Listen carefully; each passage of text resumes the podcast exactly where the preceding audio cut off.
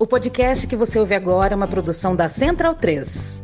Bem-vindo e bem-vinda, amiga e amigo da Central 3 e da Trivela. Este é o podcast da Trivela, toda segunda e toda quinta no ar. Hoje, quinta-feira, 14 de abril, a gente chega ao vivo como videocast no seu YouTube e depois no seu agregador preferido de podcasts. Eu me chamo Leandro Amin, estamos em quatro hoje é, e você vai memorizar a voz de cada um falando Eintracht Frankfurt. Bruno Bonsante. Eintracht Frankfurt. Felipe Lobo. Eintracht Frankfurt. E Leandro Stein. SGE é o apelido. Ah, tá bom.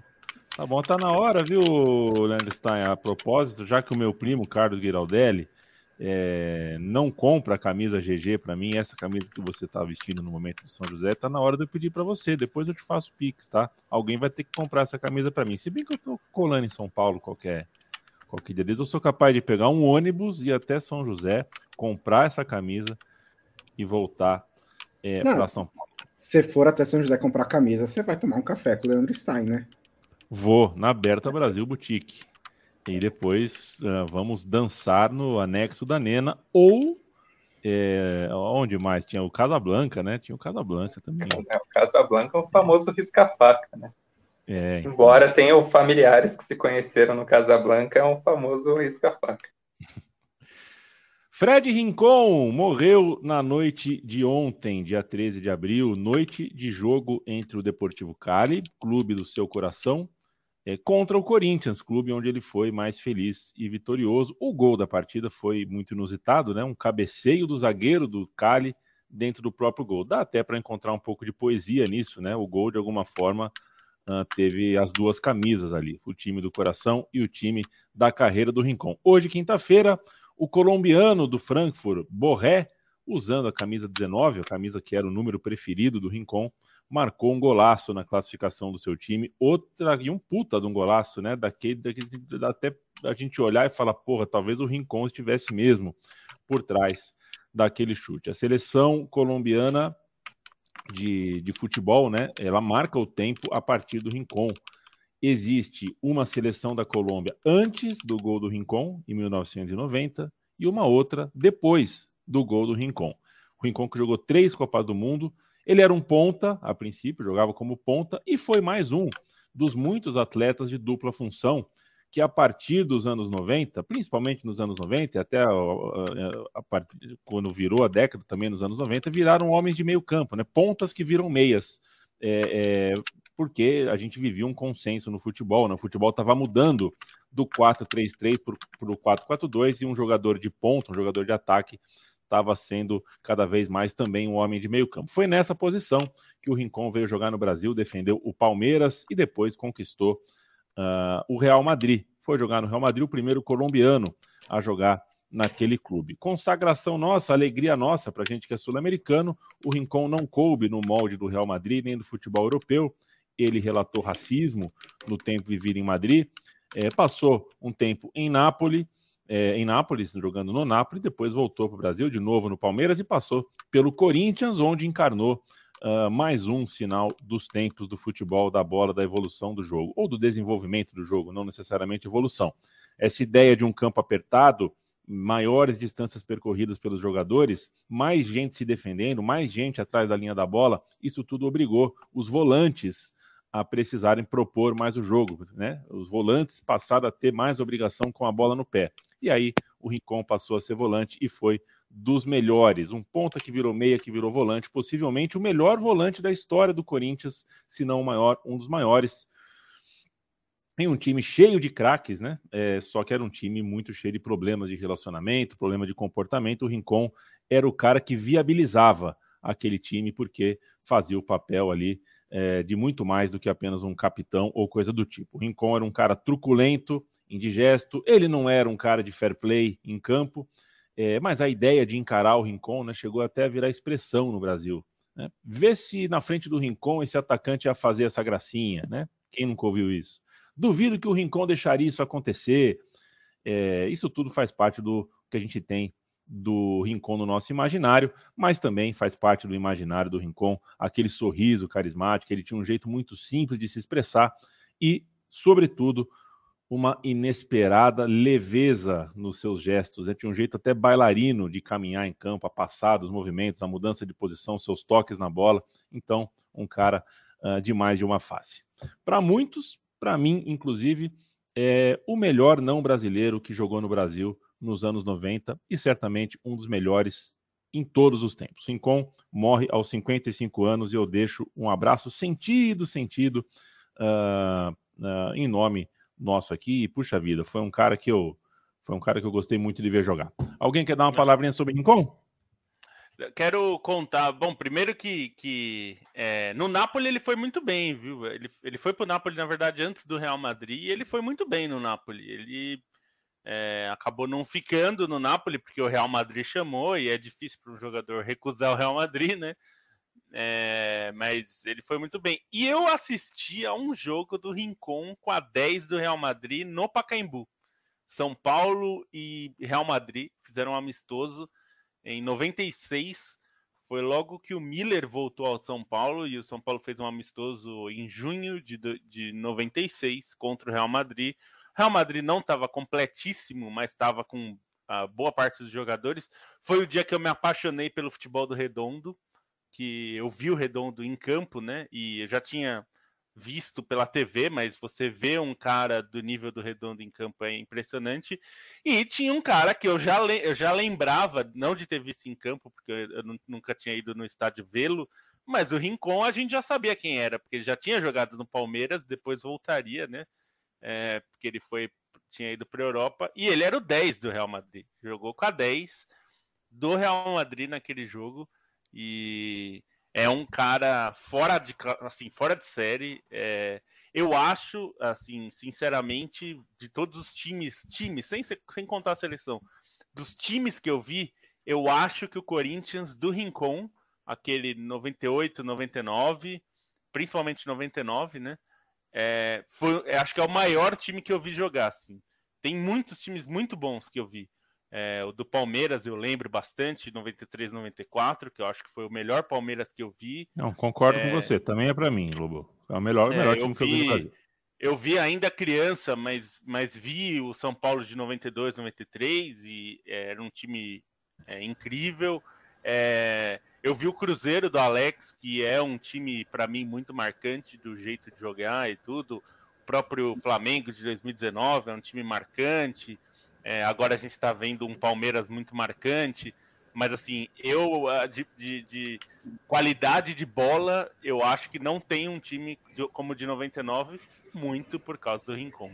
E eu acho também que, mesmo uma perspectiva histórica, é um dos melhores times de todos os tempos. Se você colocar, se fizer um ranking de 50, 75, que seja, é, com certeza ele vai entrar por ali, né? Não sei exatamente em que posição, mas ele tá na briga por, essa, por, por esse tipo de, de, de lista. E, e, acho que tem muito a ver com o que você escreveu no texto do Rincon, que é a questão econômica, né? Foi uma época em que o Brasil tinha, tinha poder de compra com o real, né, em paridade com moedas estrangeiras, e até estava lendo o texto e pensando como era maluco esse negócio do cara sair do Palmeiras e para o Napoli, vai para o Real Madrid e volta para o Palmeiras, depois vai para o Corinthians. E, tipo, tudo isso em um intervalo de 3, 4 anos. E não era só e o caso. Ganhar mais, né? É, e muitas é, é mais absurdo, né? Você Exatamente. imagina o sair do Real Madrid para ganhar mais no Brasil? É e isso aconteceu muitas vezes, não foi só com o Rincon, aconteceu com vários jogadores. E a explicação é, é óbvia, é que o cara vai para o Napoli, para o Real Madrid, ele não se adapta, é, ele tem, lógico, tem a questão da ambição esportiva de jogar na Europa, mas tem também de falar, ah, eu era feliz no Brasil, eu vou ganhar a mesma coisa, eu vou ganhar mais, por que, que eu não vou voltar? Vou voltar para o Brasil. E volta e fica por aqui, faz a carreira por aqui e termina a sua carreira como uma das principais peças de um dos melhores times de todos os tempos, sem falar o que ele fez pelo Palmeiras, sem falar o que ele fez pela seleção da Colômbia. Esse é o tamanho do Rincon. E só pontuar sobre a seleção da Colômbia, que inclusive acabei de, de subir um texto na Trivela para quem quiser conferir logo mais é, sobre essa representatividade do Rincon, dois momentos é, que são muito simbólicos, mas que muita gente talvez não, não saiba a história por trás. Uma é o gol contra a Alemanha na Copa de 90, em que o Rincon foi um daqueles jogadores que estouram as vésperas da Copa, ele começa a ser convocado sistematicamente e vira titular às vésperas da Copa, costumava jogar como meia no América de Cali, no Independente, no Independente Santa Fé, e aí acaba adaptado no ataque pelo Maturana. Não vai tão bem nas duas primeiras partidas, na derrota contra a Iugoslávia um pouco mais, é mantido no time e aí faz o gol histórico, o grito de um país, um gol com simbolismo muito grande por todo por toda a situação que a Colômbia vinha vivendo, né, de, de guerra com narcotráfico, de violência, então é um gol de muito simbolismo e aquela comemoração é, é, muito bonita, né, um gol aos 47 do segundo tempo que evitou a eliminação da Colômbia e, e barrou uma Alemanha que vinha sobrando contra todos naquela Copa, o Rincon fez uma partidaça, chegou a ter algumas jogadas lindas naquela partida, é um, um gol que o Rincon vira o herói nacional num contexto muito específico, e aí, na Copa de 94, que tem é, toda a questão ao redor da Colômbia, as ameaças, a, a, morte do Andrés Escobar, e o Rincon, algo que não é tão falado, o Rincon chegou a perder um irmão às vésperas da, da Copa de 94, assassinado sem motivos explicados até hoje, assassinado na porta de casa com quatro tiros. Então, é, dentro desse contexto, a cabeça do cara para atuar na Copa e ele ser titular nas três partidas, acho que também é, é algo que demonstra muito a força do Rincon, é, o, o, caráter do Rincon, que é um cara muito. tem essa veia de, de ser um cara de muita pegada dentro de campo e tem seus desafetos, claro, mas também é muito elogi era muito elogiado por ser amoroso, por ser afável, por ter grandes amigos no futebol, mas também tem esse, esse lado de, de força que ele demonstrou nessa Copa de 94 por seguir em frente, mesmo três meses depois de perder um irmão assassinado.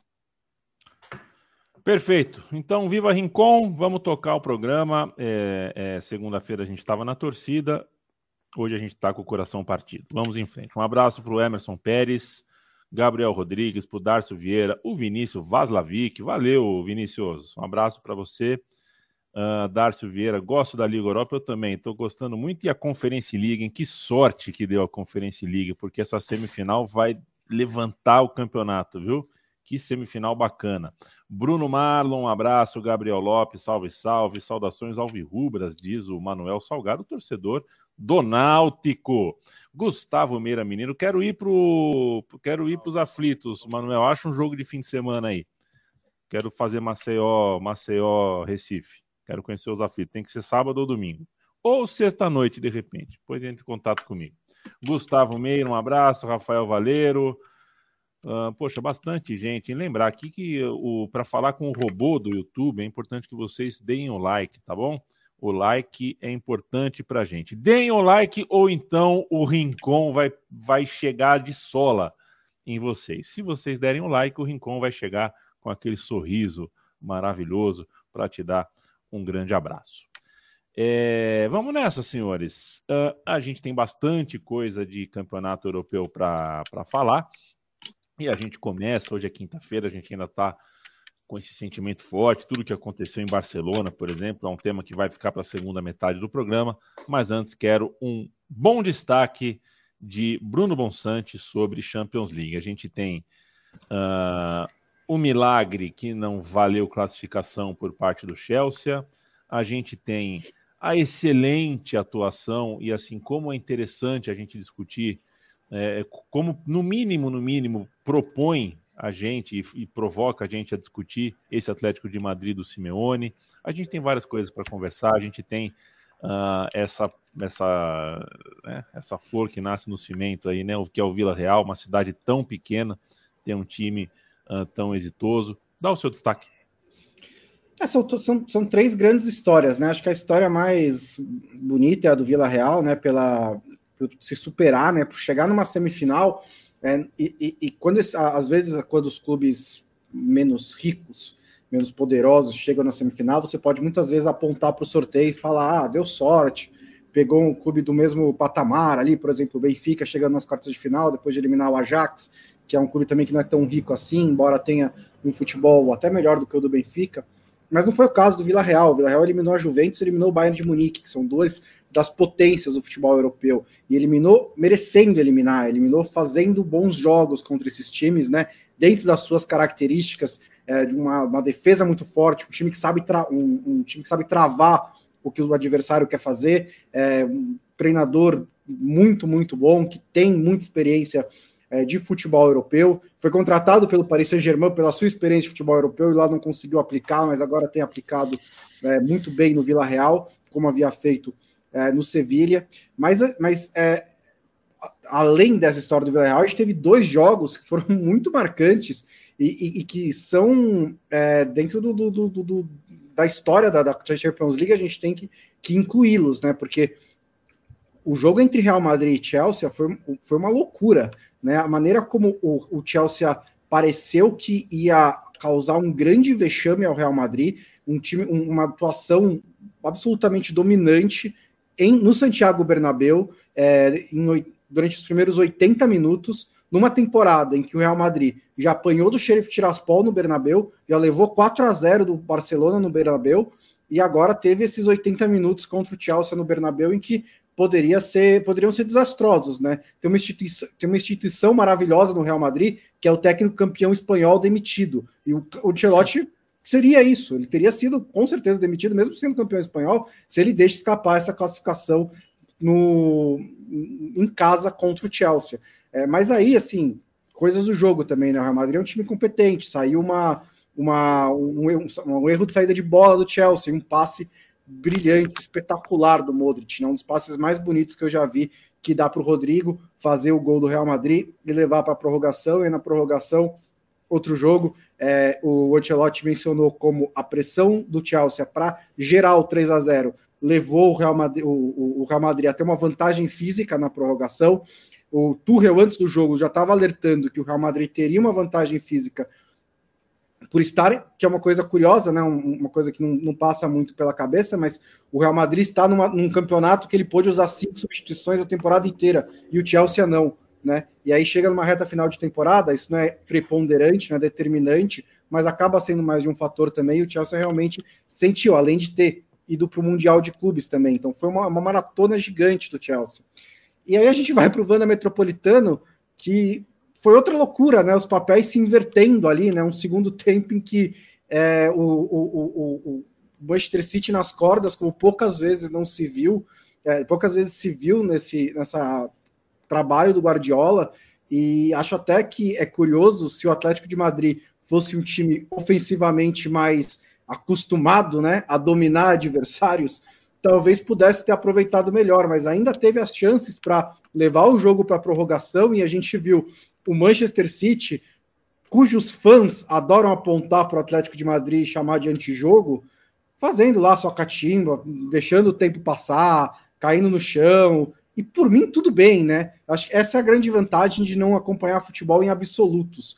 Eu posso aproveitar o, o, o Manchester City sendo uma expressão estética maravilhosa do futebol e também aproveitar quando o Manchester City começa a dar precisa recorrer a essas coisas, né? Que também é muito divertido. Eu achei imensamente divertido o fim do jogo no Vanda Metropolitano e acho que, para concluir, tanto o Chelsea como o Atlético de Madrid são dois times que foram eliminados é, de cabeça erguida. O Benfica também, aliás, acho que o único eliminado foi um pouquinho mais feio, foi mesmo o Bayern de Munique, até pelas é, declarações que seus dirigentes e treinadores deram antes do confronto e antes desse jogo. É, é, o... Vai lá, Lobo, só, só uma coisa eu preciso falar, que eu, eu continuo. Faça várias, porque eu falei um monte de é. coisa. É, continuo não dando sorte, tá, Lobo, com o, o atacante alemão que joga pelo Chelsea. É, assim, eu, eu, eu pego um pouco no pé dele e tal, mas é. Pô, ele fez bem... um golaço. É, mas, mas então. errou também, né? Mas é que o futebol, no melhor momento é uma coisa, né? Mas eu fico olhando a movimentação dele, eu, eu sei lá sei lá, eu. eu mas enfim, eu tô aqui para te ouvir nesse momento. É, não, é, é o, o, o, Timo Werner é um atacante de um tipo muito específico de time, né? Porque ele é um atacante de, de buscar espaço, atacar os espaços, né? Então ele não é exatamente uma referência que é o que o Chelsea precisava quando contratou. Enfim, eu acho que o que é mais de tudo isso que aconteceu é, é é muito maluco como o Chelsea conseguiu um milagre, né? É, porque não só jogou bem, como fez quatro gols, um deles bem anulado, é, mas fez quatro gols no Bernabéu, né? É, não saiu com a classificação por muito pouco e porque a, a, até o Tuchel disse isso, né? A gente foi eliminado por individualidades. Parece uma simplificação muito grosseira, mas eu não acho que ele está errado, não, porque o Real Madrid fez um jogo muito ruim e foi salvo por caras muito bons, né? É, acho que principalmente os protagonistas, né? O Modric, que dá aquele passe que, como o Bonsa falou, é um passe que acho que a grande maioria dos jogadores não acertaria. Eu não estou falando de jogadores comuns, estou falando de jogadores desse nível aí. É difícil acertar, não é um passe simples. Naquele momento do jogo, com o time tomando 3 a 0 precisando de um gol para sobreviver. É, e aí, enfim, depois o gol do Benzema, que é o grande protagonista do time, e com boas participações dos brasileiros, né? Rodrigo, vale lembrar, o Rodrigo é um jogador que faz muitos gols em Champions League e tem participações importantes na Champions League desde que chegou. Ele é um jogador de um nível muito bom, ele ainda é muito jovem. A gente tem que lembrar quando o Vinícius foi com 18 anos para o Real Madrid, muita gente já queria já achava que depois da primeira temporada ele já tinha decepcionado com 18 anos. Então, é, é, esses caras são muito novos. É, o Real Madrid fez uma aposta sabendo do risco que sempre tem de contratar um jogador jovem e ele não vingar, é, mas eles estão dando bastante retorno. O Vinícius já é um protagonista e o Rodrigo é um jogador bastante importante desse time do Real Madrid. É, nesse jogo, ao contrário do primeiro, o, a individualidade salvou. No primeiro jogo, acho que o Ancelotti foi muito bem. Nesse jogo, o Tuchel foi muito bem, né? Na, na estratégia, em como montou o time. Só, só uma coisa sobre o Vinícius Júnior. É, uma hora a gente vai ter que chegar a um ponto em que a gente não, não vai para o Twitter e fica falando ah, e os haters, cadê? Toda vez que o Vinícius Júnior faz um gol, dá uma assistência, né? É, então. Uma hora a gente vai ter que chegar né? lá. Porque, oh. assim, existiu isso, é verdade, houve uma certa contestação ao futebol dele, mas parece que ele já está muito próximo de responder e de se firmar como um grande jogador da Europa e pronto, segue o jogo, ele teve, venceu. Né? Teve uma, uma hora... época que era o Cristiano Ronaldo, você lembra? Ah, só, e ainda dizem que ele só olha o telão, lembra? Teve uma, teve uma teve transição, né? Que o Ronaldo é, a gente se livrou de... dessa, né? Verdade. Isso é, aí... Teve uma época que era o Ronaldo fazia um gol e vinha, é, mas dizem que ele só olha no telão e tal, enfim. É, passou, né? É, mas e acho que tem uma coisa do para falar do outro jogo que foi muito disputado assim. Eu achei fantástico o Atlético de Madrid transformar o Manchester City no Atlético de Madrid. É, eu acho que tem uma beleza poética, futebolística nisso, porque muitas das críticas que o Guardiola recebe é, até às vezes desmedidas, eu acho, é, é, um pouco de ser muito teimoso ou então de inventar. A parte de inventar eu concordo bastante, ele gosta de inventar em Champions, não fez isso dessa vez. Mas eu acho que tem momentos que você tem que se adaptar ao que o jogo está te oferecendo. Não adianta você querer encaixar, uh, como aquela imagem que a ciência usa, a criança tentar encaixar um triângulo no buraco é, de uma estrela. Não vai encaixar. Então tem horas que, que você tem que se adaptar ao jogo. Eu acho que o Guardiola é, fez críticas que eu concordo com o Simeone, que são aquelas críticas, são aqueles no primeiro jogo, né? Ele, ele tentou criticar de uma maneira elegante, é, como se estivesse elogiando, mas eu achei que também foi um tom de crítica que ele ele não diz que o, que o propriamente que o Atlético de Madrid é um time pré-histórico. Ele, não disse, maneira... ele não disse de maneira alguma, tá? É, é, é ele, não disse, isso, ele não disse. Mas é, ele disse que quando os times vão se defender daquele modo muito é, agressivo, né, na defesa, que é muito difícil de ter jogar e de criar chances e tal. É, então ele é, ficou, ficou ali uma crítica e tal, e e eu, eu entendo a crítica dele também, assim, para quem pensa futebol como ele, é difícil o cara achar que, né, o time que só vai se defender é a melhor maneira e dá para se irritar, faz parte do jogo. Como faz parte também o Simeone fa fazer o contrário e, e eu acho que foi delicioso ver o Simeone pé da vida porque o time do Guardiola estava fazendo cera e fazendo manha para o jogo não andar. Isso é parte do jogo. É o, o, o Simeone conseguiu fazer o time dele. A estratégia dele eu acho que foi perfeita. Ele fez o, o Manchester City ficar desconfortável no jogo. E nos últimos 30 minutos do jogo, o Manchester City estava tremendo na base. Eu tô falando tremendo, não tremendo de eles ficaram com medo e tal, mas assim, o time não sabia o que fazer em campo, porque ele foi massacrado no seu jeito de jogar. Assim, e é muito difícil fazer isso com o Manchester City, é muito, muito difícil. É, então eu achei divertido, porque o Guardiola mesmo falou isso depois do jogo, eu achei é, interessante, humilde da parte dele de falar. O Manchester, é, é, o Atlético foi brilhante e ele só nos deu uma opção, que era se defender. A gente tentou ficar com a bola. É porque perguntaram, ah, mas por que, que vocês abriram mão da posse de bola? Não, a gente não abriu mão, a gente quis ficar com a bola. O Atlético não deixou e a gente tinha uma opção, era se defender. E a gente se defendeu. E ele disse que pôs o Fernandinho, né? Para isso mesmo. Ele pôs o Fernandinho para trancar o time. E, e, e, eu acho que tá certo. É isso. O, o jogo oferecia isso. Você vai querer é, é, brigar com o fato. O fato é que o time tava. O adversário tá te amassando. É, seu time tá sem saber como fazer. Você tem que se defender. É o que dá. Então, eu achei divertido isso, ver essa inversão de papéis, porque futebol é isso mesmo. Futebol não é um conceito fechado e o jogo é fluido mesmo, as coisas mudam e é divertido ver isso acontecer. É, só nesse jogo aí, acho que uma coisa bem legal a se destacar é a torcida, né? Assim, acho que esse jogo, hoje a gente teve outro caso no Camp Nou, mas para mim esse, esse jogo no Vanda Metropolitano, ele meio que reinaugura esse período de estádios cheios e, e a maneira como isso influenciou no jogo foi tremendo, assim, a, a temperatura do jogo só foi tão grande por aquilo que acontecia nas arquibancadas do Vanda Metropolitano. Parecia que as arquibancadas estavam se curvando para cima do campo. Foi um espetáculo antes do jogo, a, a, pressão que a torcida jogou e pode não ter ajudado a, a, ganhar a partida, mas acho que essa partida só foi tão grande por aquilo que a torcida fez.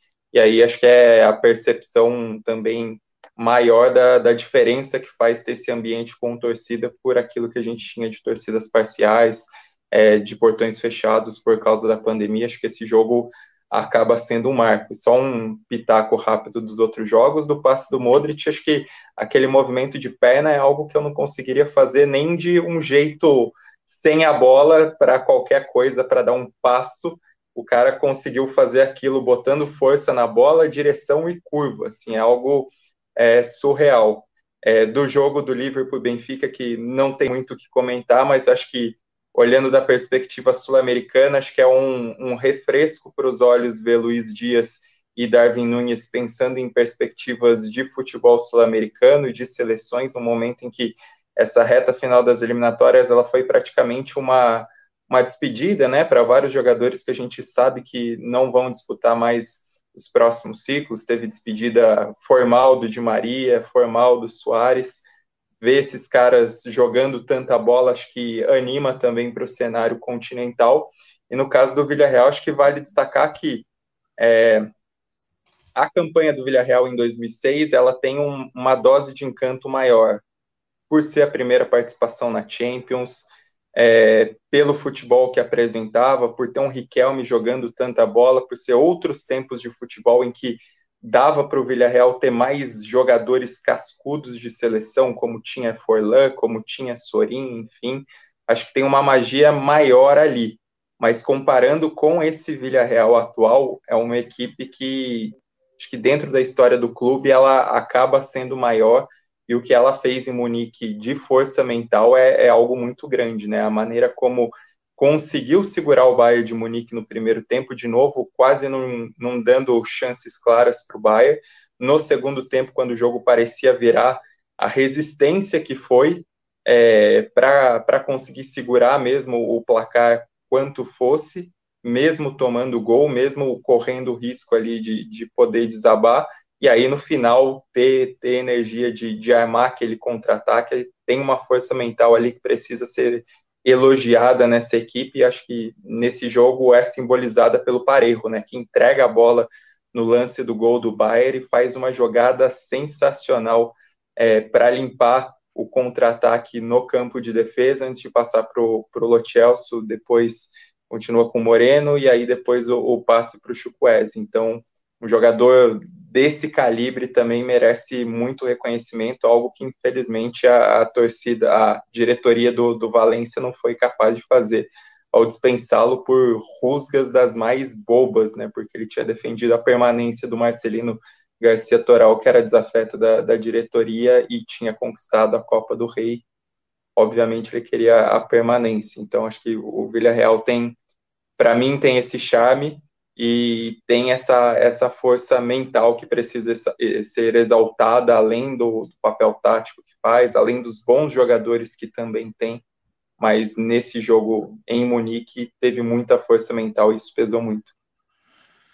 Perfeito, temos então quatro uh, times na briga rumo a Paris. Uh, não, quando for a Paris para a final da Champions, não pergunte para os nativos o que eles acham, porque vai ter um monte de torcedor do Paris Saint-Germain com o nariz bem torcido para essa final acontecer em Paris, com o time da casa tendo todos os jogadores uh, uh, do mundo à disposição e Messi incluso.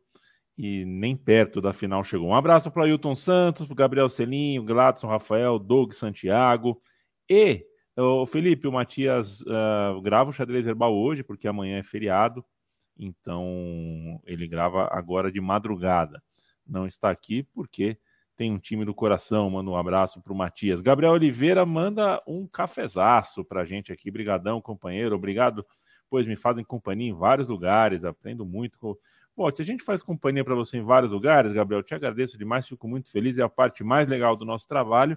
Mas fala para a gente da onde você é eu quero saber aonde que eu tô. Se eu tô fazendo companhia para você, me fala onde é que eu tô. Ué.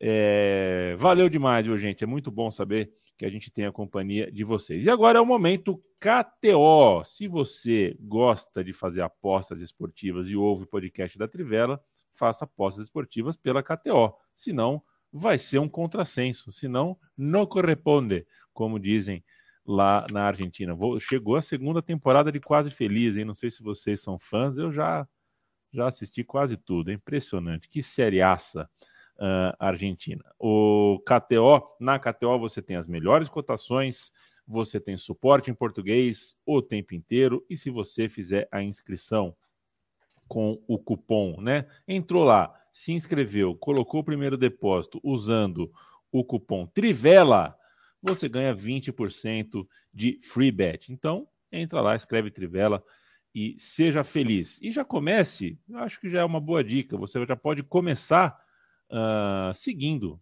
as apostas que Lobo e Bonsante toda quinta-feira sugerem. Eles vão fazer isso agora. Começa com você, Felipe Lobo. É, só para dizer que semana passada, um acerto só, dois erros. Pode acontecer. Grêmio não ganhou, é, da Ponte. É, e o outro foi por pouco. Certo. O outro é. foi por pouco, foi porque eu coloquei dois gols e meio no jogo do Atlético e teve dois só. Faltou umzinho no Atlético Inter. Nesta semana, Napoli-Roma. A Roma embaladíssima aí com a classificação no, na, na Conference, nós vamos até falar um pouquinho. É, e vai pegar o Napoli, o Napoli que até perdeu na última rodada, mas é, brigando ainda pelo título. Como é muito difícil apostar num vencedor, ainda que o Napoli jogue em casa e seja o favorito, de leve, é, mais de dois gols e meio, porque são times que têm mostrado capacidade ofensiva interessante. Mais de 2,81. Outro jogo do campeonato italiano dessa rodada é Lazio e Torino. E aí, aqui, é, nós vamos falar de um napolitano que é Immobile gol do homem. Assim, a chance dele fazer gol é sempre grande. Acho que a cotação está muito boa para um gol do Imóvel a qualquer momento. 1.96. Acho bem interessante essa. Sevilha e Real Madrid, La Liga. Vitória do Real Madrid está pagando muito bem. O Sevilha é um time que está brigando ali na parte de cima da tabela, né? Está brigando nas primeiras posições. Acho que não pelo título, já ficou claro que o Sevilha não tem força para brigar pelo título. É, é um time interessante, principalmente como vai ser o caso Mas o Real Madrid é o Real Madrid, a cotação está muito boa, 2,57, vem embalada aí da classificação contra o Chelsea na Champions League. É, acho que uma vitória do Real Madrid na, em La Liga com a cotação 2,57 é bem interessante. Ficam essas dicas aí. Se você quiser ser muito, muito ousado, muito ousado não, mas razoavelmente ousado, a vitória da Roma em Nápoles está pagando 4 é uma, é uma cotação que é bem interessante. Se você gosta de um certo risco, se você vai para Natal e pede emoção nas dunas, vai nessa. Bruno Bonsante, seus palpites. Semana passada eu fiz dois, um acertei a Juventus, acertei o over do Manchester City Liverpool, bateu com muita facilidade, mas o Manchester United conseguiu perder do Everton, né? É, são coisas que são realmente muito impressionantes. Pô, como eu acertei o over de Manchester City Liverpool semana passada, vai ter Manchester City Liverpool de novo. E tem a mesma aposta. Pela mesma cotação, não vejo nenhum motivo para não sugerir de novo que você aposte no over 2,5 de Manchester City em Liverpool, que está a 1,64 lá na KTO, sábado às 11h30 da manhã, esse jogo valendo vaga na final da Copa da Inglaterra.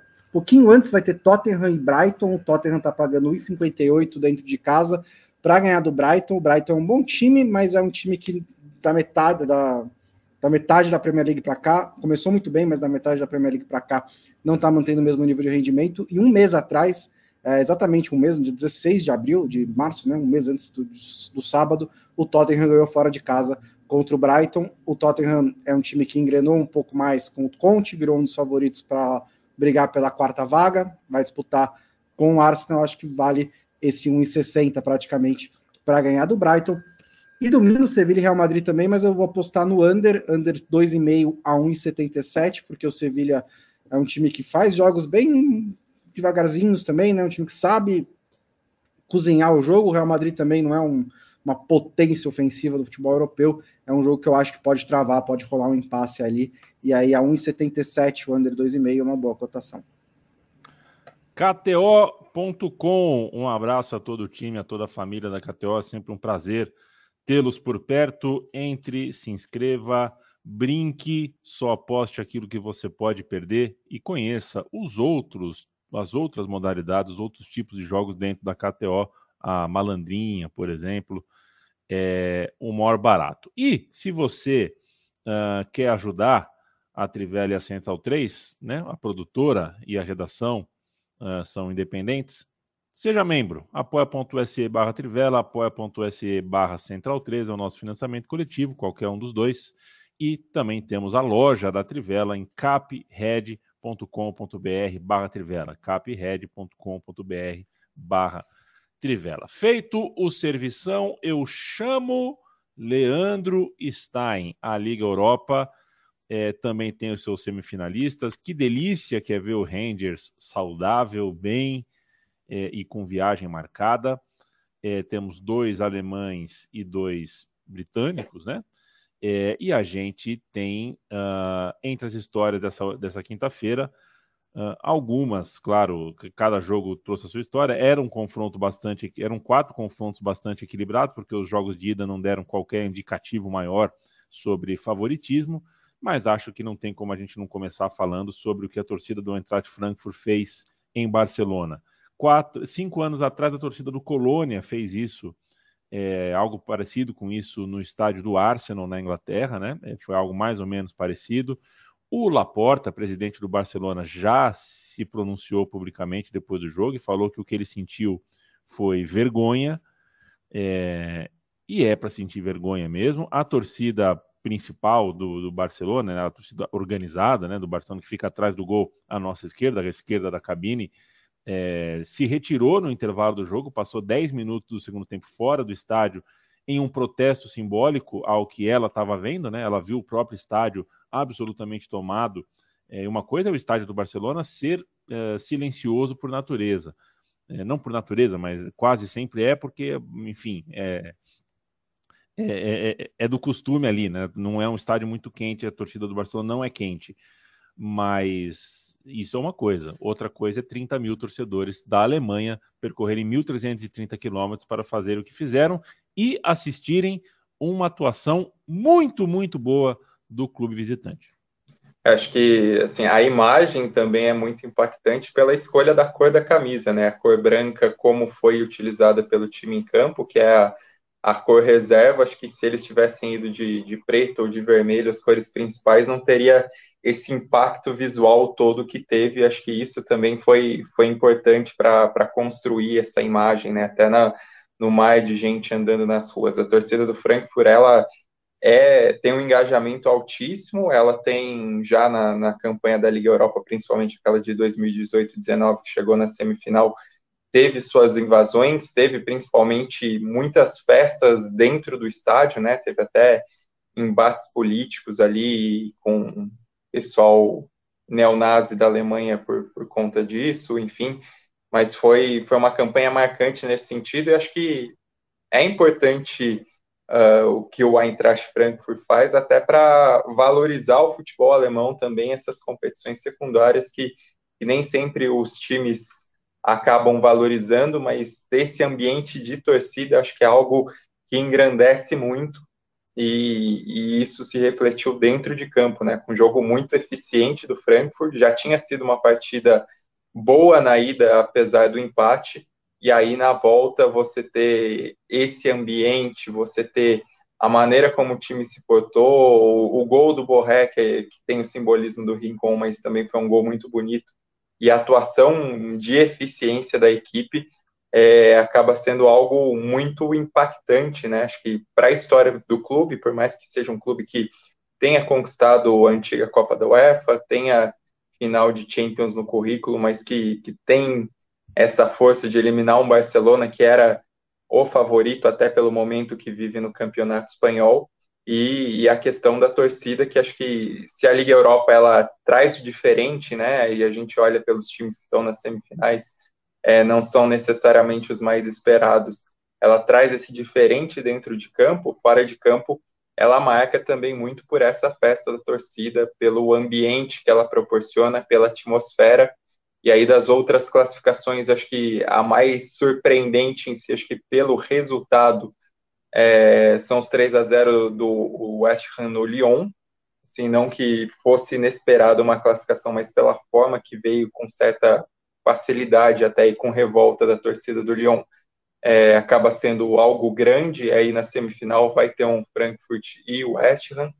E aí, do outro lado, Rangers com história de reconstrução, um 3 a 1 contra o Braga, que foi para prorrogação, mas que o time poderia ter matado antes, até o Braga teve duas expulsões, contra o Leipzig, que está num momento muito bom, num momento de crescimento é, na temporada que impacta, que tem seu impacto no campeonato alemão e na própria Liga Europa, consegue eliminar a Atalanta, que vem bem mais cambaleante nos últimos tempos, e até por esse momento, pelo acho que pelo peso dos jogadores, por ser o único time da Champions é, ainda sobrevivente, pode até ter uma consideração, consideraçãozinha de favoritismo aí, embora todos os adversários tenham camisas muito mais pesadas, histórias muito mais longas e muito mais gloriosas nas competições europeias, né? Todos campeões, pelo menos, das competições secundárias. O West Ham tem seu título na Recopa de 65, o Rangers também foi campeão da antiga Recopa. Então, ter todo esse peso é muito interessante e acho que pelo Barcelona e Frankfurt dá para dizer que não, não existe qualquer tipo de, de favoritismo aí, ainda que por elenco, talvez o Leipzig seja o, o mais credenciado nessa reta final. Começando pelo Frankfurt, é, eu tenho muita inveja dos torcedores do Frankfurt, porque você viajar para um jogo fora de casa, mesmo que não seja né, tão longe assim, Alemanha, Espanha, é perto, mas não é do outro lado do mundo, ainda conseguir ver a vitória, uma vitória desse tamanho, né? É um momento. É legal, assim, né, Bons? É legal, exatamente. É muito legal. A gente legal. já fez isso, a gente já fez já isso. Fez. Então, eu, eu, já passei por isso, eu sei o quanto é importante. E eles não tiveram um Airbnb de Pelotas que a gente teve, que foi, né? É, acho só, que não. Só nós que, sabemos. Né? Acho que a viagem é mais curta, né? Mas é. É, e, e, lá e assim, e mesmo o torcedor mais otimista poderia imaginar uma classificação do Frankfurt, mas imaginar um 3 a 0 em que eles dominam o Camp Nou dessa maneira, né, uma vitória tão acachapante, é, algo, é uma noite que vai ficar marcada para sempre mesmo na história do torcedor do Frankfurt. Quero destacar também a torcida no Ibrox Stadium, né, a torcida do Rangers, que empurrou também o Rangers contra o Braga. Foi um, um, um clima muito importante, muito, é, muito vibrante no estádio escocês e que empurrou o, o, o Rangers desde o primeiro minuto contra num jogo em que começou perdendo na eliminatória, é, conseguiu empatar, empatou em, no segundo minuto, fez o primeiro gol, fez o segundo quase depois, mas foi anulado, e o Rangers continuou em cima e se impôs de verdade contra o Braga, mesmo é, depois levou o gol de escanteio, teve que jogar a prorrogação, perdeu muitos gols, mas é, foi uma, uma, uma noite também muito bonita no Ibrox Stadium. E vale destacar o West Ham numa semifinal de, de, de, de, competição europeia depois de 46 anos, porque o West Ham é um clube que existe em Londres, e Londres tem muitos clubes, mas o West Ham é o que está no limiar ali do por que exatamente você não é melhor do que você é? O que está faltando? Porque é um clube que tem torcida, é um clube que agora tem um estádio muito bonito e muito grande, que gera renda, né? É um clube que tem história, que tem gr grandes ídolos. Bob Moore foi capitão do time, que nos anos 60 e 70 conquistou Copas da Inglaterra, inclusive conquistou a Recopa Europeia, chegou na final, que é essa última vez que chegou numa semifinal e que consegue realmente se firmar entre os melhores. Acho que ele não tem poder de fogo realmente para brigar com o Big Six por enquanto, mas tem para ser um time estabelecido na segunda prateleira e um time que até me lembro quando ele foi classificado para a Liga Europa pelo seu amigo Dimitri Payet, é, era uma história de tipo, ah, mas vai atrapalhar a gente na Premier League, e é uma bobagem que os ingleses adoram fazer.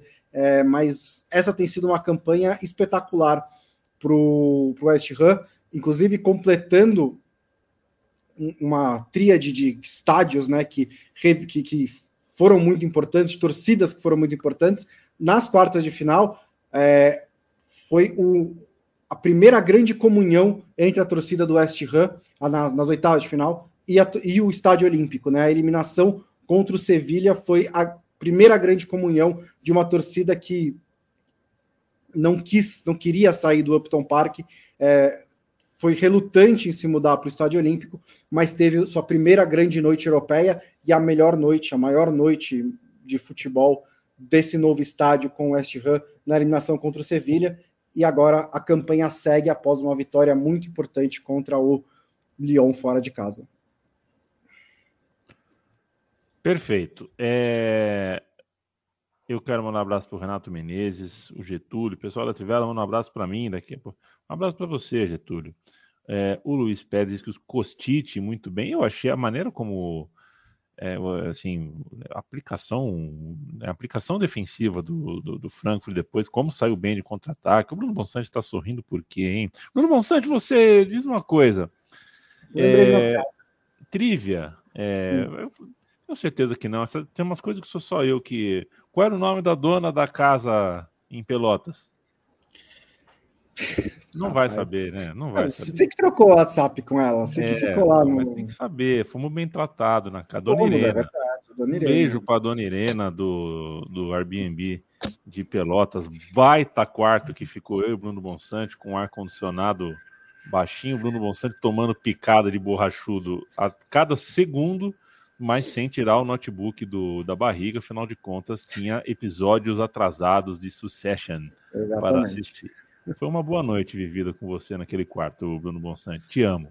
Eu também te amo. Fernando Martim, um abraço em Caps Lock. Ele mandou um salve, salve em Caps Lock. Valeu, Martim. Estou em São Paulo daqui a pouco, hein? Lá pro fim do, do, do, do mês aí, estou em São Paulo, vou ver se eu dou um pulo na tua lojita. Um beijo para você. E o Gabriel Oliveira respondeu que ele é de Osasco, São Paulo. Felipe Lobo, algum destaque uh, de hoje que não foi falado nem por Bonsa, nem por Stein? Você prefere falar da semifinal da conferência, que também é bem interessante? Acho que a gente tem que falar, por exemplo, sobre uh, o quanto o futebol escocês, né, com a Escócia perto de uma vaga na Copa do Mundo e agora o Rangers chegando nessa semifinal, o quanto a gente, pô, é uma boa notícia, né? Ah, é uma boa notícia, sim. Eu acho bem legal. A, a, eu acho que é legal a Conference ter chegado como, como competição, porque ela valorizou a Liga Europa. A gente já falou isso várias vezes, mas eu acho importante ressaltar, porque eu fui bastante é, cético em relação à criação da conference. Eu achei a ideia legal, mas eu tinha medo de virar uma coisa é, boba, né? Assim, um pouco esse espírito que o Bonsa falou sobre o West Ham, que me, sempre me irritou um pouco de o time que tem, tinha aqui no Brasil, é, tem ainda um pouco, mas é que agora virou uma zorra tão grande, que era aquela coisa, lembra de o quinto colocado no brasileiro ia para a Sul-Americana. É, ou então, né, o time que era às vezes sexto, sétimo, às vezes ia para a Sul-Americana e depois reclamava de estar tá na Sul-Americana, né? É que hoje está todo mundo nas competições, então virou uma coisa meio banal. Mas é, e eu me incomodava com essa coisa meio West Ham ou Burnley, que seja, que classificava para a Liga Europa e ficava reclamando de ter que jogar em julho, porque às vezes, né, classificar para as preliminares. Então tinha um pouco de medo de da Conference ser tratada com esse desleixo assim que esses times de grandes ligas fazem. É, mas foi muito bom, porque é, vários times importantes chegaram, e até eu quero destacar né, a, a semifinal da Conference vai ter a Roma, e, e eu acho que a Roma entendeu a importância de ganhar um campeonato, é, um campeonato europeu, mesmo que seja a Conference, que é a terceira na escala, né? O Mourinho, é, ele é um personagem muito bom, né? É, a gente questiona várias coisas como do técnico Mourinho hoje, mas ele é um personagem que ele sabe aproveitar o palco que dão para ele. É, ele convocou a torcida da Roma é, ele, ele meio que tornou esse jogo um grande acontecimento, no sentido de que a Roma tinha passado vergonha, né? Passou vergonha duas vezes contra o Bodo, né? E, e ele convocou a torcida para encher o estádio, fazer festa e tal. E antes do jogo já estava o estádio pulsando, assim, que é uma coisa, a torcida da Roma faz isso costumeiramente, mas transformou esse jogo em algo especial. E isso se viu em campo, assim. É, é daqueles acontecimentos que você vê como o time entrou com esse espírito. A Roma entrou para amassar o Bodo Glint e amassou desde o minuto 1. Um. Sim, a primeira, primeira bola que foi para o ataque, a Roma foi com tudo, conseguiu o gol muito rápido, né? Com quatro minutos ali já fez 1 a 0 e ficou martelando até fazer dois, três e no segundo tempo fez quatro. É, aí que tirou o pé.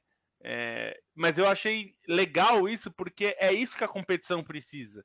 E é um título, né? É um título que, para Roma, um time que por vezes fica alijado da disputa do título, próprio do título italiano, eu digo, né? A Série A. É, o próprio Mourinho já disse que mesmo para Champions não vai dar para chegar, porque o, grupo está muito estabelecido, os quatro primeiros. Então, ganhar a, um título europeu é, é, muito importante, né? A gente é do tempo, né, Yamin? A gente ainda pegou o final de ter a Recopa Europeia. E a gente, muita gente olha para a Recopa hoje e acha que era, sei lá, uma Supercopa. E não era. A Recopa era um torneio super importante, assim, super valorizado. É bom lembrar que a Supercopa era entre o campeão da Champions e a Recopa. É, enfim, era uma competição que a gente hoje perdeu a dimensão do valor dela, né? Então acho que é importante ressaltar, né? Quando, quando tem é. essas oportunidades. Já teve mais de duas competições europeias e ela era valorizada. Então, eu acho que isso é legal. E é legal, assim, a gente até falou um pouco entre nós que o, o dinheiro pesa, né? Porque o Leicester é, chegou na semifinal, vai fazer a semifinal com a Roma, é um time rico, né? Porque é da Premier League é rica, a Roma é de uma liga rica, que é italiana, o Marseille, que chegou, o Olympique de Marseille é de uma liga rica, ainda menos rica que a inglesa, mais rica, que é a francesa, e o Feyenoord, que é de uma liga que não é super rica, mas é um time tradicional de uma liga tradicional. É mais rica do que boa parte das ligas europeias, né, médias e, e pequenas. Então, mas eu acho que são quatro, quatro times legais, assim, que buscam uma afirmação e é importante para esses times, né? É, o Marseille sabe qual é a importância de ganhar um título europeu, é o único francês que ganhou a Champions, então acho que é legal. E de qualquer maneira a gente teve, né? Por exemplo, o Bodoglint nas quartas de final, né? Você teve o PAOK nas oitavas, nas quartas de final, né? O Slavia Praga, clubes que de, de, de, ligas menores conseguiram ter essa oportunidade de disputar jogos decisivos de, de, de competições europeias.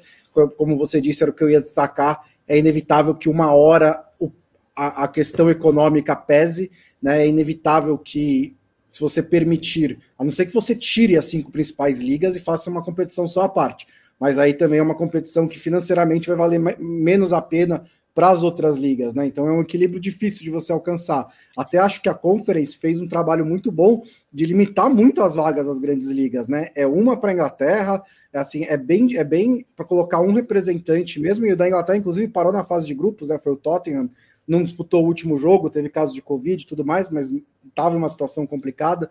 O Leicester veio da Liga Europa, mas é, acho que é, foi uma primeira temporada para uma primeira temporada, eu acho que meio que cumpriu um pouco o seu propósito, né? Deu para essas ligas é, secundárias e terciárias até uma campanha europeia, mesmo que no fim a gente chegue na semifinal com três das cinco grandes ligas tendo representantes e o quarto integrante é da Holanda, que é ali sexta, sétima liga. Assistiremos, assistiremos uh, a saga de Paier, né, Bruninho? A saga de Paier. É, tá, ele vai ser campeão rápido. e vai levantar assim, mostrar. Calado, é, Bonsa. É, virou muito rápido, virou muito rápido. Famoso, famoso instant Paier, karma. Ah, Paier que assinou uma carta junto com vários atletas franceses, Sim. entre eles o Pierre Gasly, contra a extrema direita na França é, é na, a gente fala muito de lutar pela democracia. Eu acho que a França vive uma questão parecida com que vários países vivem entre. É, a gente vai viver isso logo mais. De também. novo, né? A, a França é cada, é a terceira ou quarta é. vez que ela vive essa crise existencial. Então, é, eu achei importante dizer, o Paier é um dos jogadores que assinou, né? Um dos atletas, né? Porque são vários atletas que assinaram ali dizendo, olha, o momento é de impedir a, a extrema direita de chegar ao poder e ele está numa cidade onde isso é, é difícil a pessoa não pensar nesse aspecto, né? É, muita gente fala da separação política e esporte e tal. É, numa cidade como Marsella, é, nem que você queira, acho que é possível fazer isso, né? Marsella tem muitas da que, das questões francesas é, expostas ali, né? Boas e ruins. Então, acho que é importante é, ressaltar isso porque é um momento sério da, da história do mundo e da França em particular. A gente está terminando este, esta edição do podcast da Trivela. Quero mandar um abraço para o Cauê Nunes, que manda um abraço aqui para gente. O Gabriel Selim, Conferência League, pegou, pegou mesmo. Uh, diretamente de Mafra, o Guilherme Kunzlat. É, mas assim, a Conferência League pegou, mas pegou. Né? Não é que, não é que assim, só se fala nisso no mundo. Né? Pegou, assim, legal né? Cada coisa no seu lugar também, não é tanto assim também. Uh, o Slatan fala que o Mourinho é o the best. Você vê, né? Você vê como, como o futebol sempre oferece la revancha. Renato Menezes chegou no finalzinho, manda um abraço pra gente. Rodolfo Ribeiro, cara, 30 mil torcedores de outro país é muita, muita gente. É gente pra cacete. Pra ter uma ideia, o São Paulo acabou de jogar no Burumbi para 30 mil pessoas. É. É, é, muita gente, de fato. É, mas é um sinal também que a política de venda de ingressos na, na, na Barcelona é uma das coisas que está se falando lá, é isso, né? De como vários né, jogadores, torcedores são lenientes, né? E deixar, e acabou que é. muitos alemães compraram mais do além do setor visitante, claro que eles lotaram, eles estavam em todo o estádio, né? Também aproveitando essas brechas que os próprios barcelonistas deixaram, né? E a gente se despede com beijos, abraços e, enfim, ô Stein, dá um destaque final de Libertadores aí, o que, o que é que só você viu nessa rodada da, da Copa Libertadores? Teve 8 a 1 é uma coisa absurda que o Palmeiras fez, teve a vitória que eu citei no começo deste programa do Corinthians em casa com um gol uh, esquisitíssimo, né, do zagueiro. o cara teve uma ausência, teve um momento de ausência ali, cabeceou para o próprio gol. Teve a saga do Fortaleza, que não conseguiu jogar à altura uh, da ocasião contra o River Plate. E teve o grande clássico de Minas Gerais, um jogo uh, muito saboroso, né, porque o Atlético Mineiro. Uh, pressionou, jogou para ganhar e jogou para ganhar até matando o jogo antes do, dos minutos finais. Mas o futebol uh, é um pouquinho mais complexo do que isso. É, meu destaque vai para como é intragável em tempos de VAR ter uma competição com o peso da Libertadores sem VAR, né? Essa rodada acabou marcada por isso. O gol do Atlético Mineiro era uma marcação difícil, mas estava impedido. O gol de empate do Atlético Mineiro contra o América Mineiro. Ainda teve ali no, no jogo do Colo-Colo, acho que era do Colo-Colo, que teve um, um pênalti da, da Universidade Católica, teve um pênalti mal marcado que acabou decidindo a partida é, no final. Então, acho que é, é, algo muito irritante isso, né? Vem a Comebol que gosta de dizer que é moderna, não ter vai numa fase de grupos da Libertadores é vergonhoso. Acho que isso também acontece na Conference, né? Olhando que é uma competição que também não tem vai nem mesmo nessas fases decisivas de mata-mata, mas assim, dá para colocar um, um varzinho ali de qualquer maneira, porque prejudica muito a competição e, e, parece realmente um futebol de outros tempos, quando até Série A2 do Campeonato Paulista tem esse auxiliar de vídeo. Beijo para você, viu? Beijo. Bruno Monsante, até segunda-feira. Beijo para você também. Um beijo, até segunda-feira. Qual, qual dos dois gols do Veiga foi mais bonito, na tua opinião? O primeiro. O de primeiro, né? Lembrou muito o gol do Paia, inclusive, na semana anterior. Beijo para você. Felipe Lobo Batista, o homem é, que já está conversando com as plantas aí, tá, tá, tá, começando a conversar com as plantas, chamar pelos nomes, tudo mais. Beijo para você, meu camarada. Um beijo a mim, você estar em todos os nossos amigos e amigas que nos acompanham aqui. E espero que quem, a maior parte dos nossos ouvintes, nos ouve na sexta, né? Então espero que você esteja nos ouvindo num ótimo feriado. Aí aproveitem o feriado e descansem, façam coisas que vocês gostam. Segunda estaremos de volta.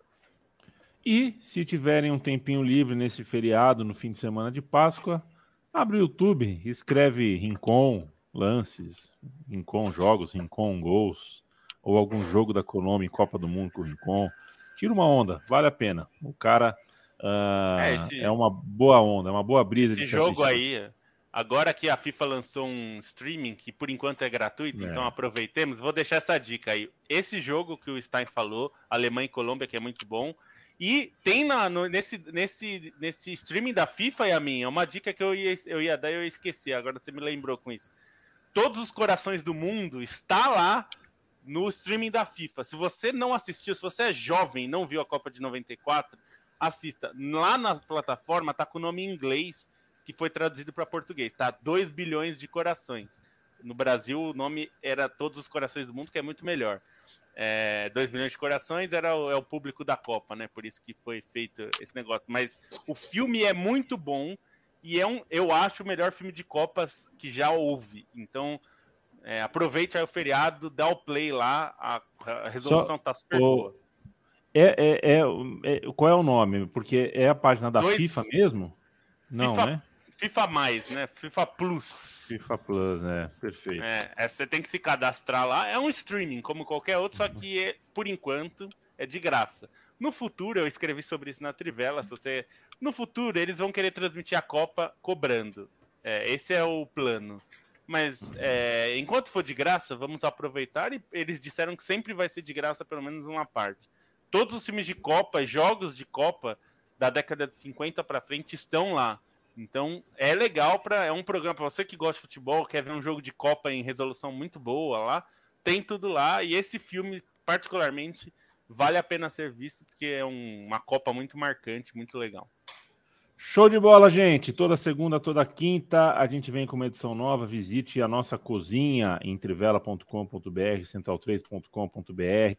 Uh, é muito trabalho, muita dedicação, muito carinho, muita, uh, muito tempo da nossa vida dedicado a fazer uh, tudo isso uh, continuar de pé. Central 3 há 10 anos a Trivela há mais de 20. E a gente vai seguindo e vai seguir por mais um grande tempo e em parceria, como sempre foi, Central 3 e Trivela. Valeu, gente. Até segunda.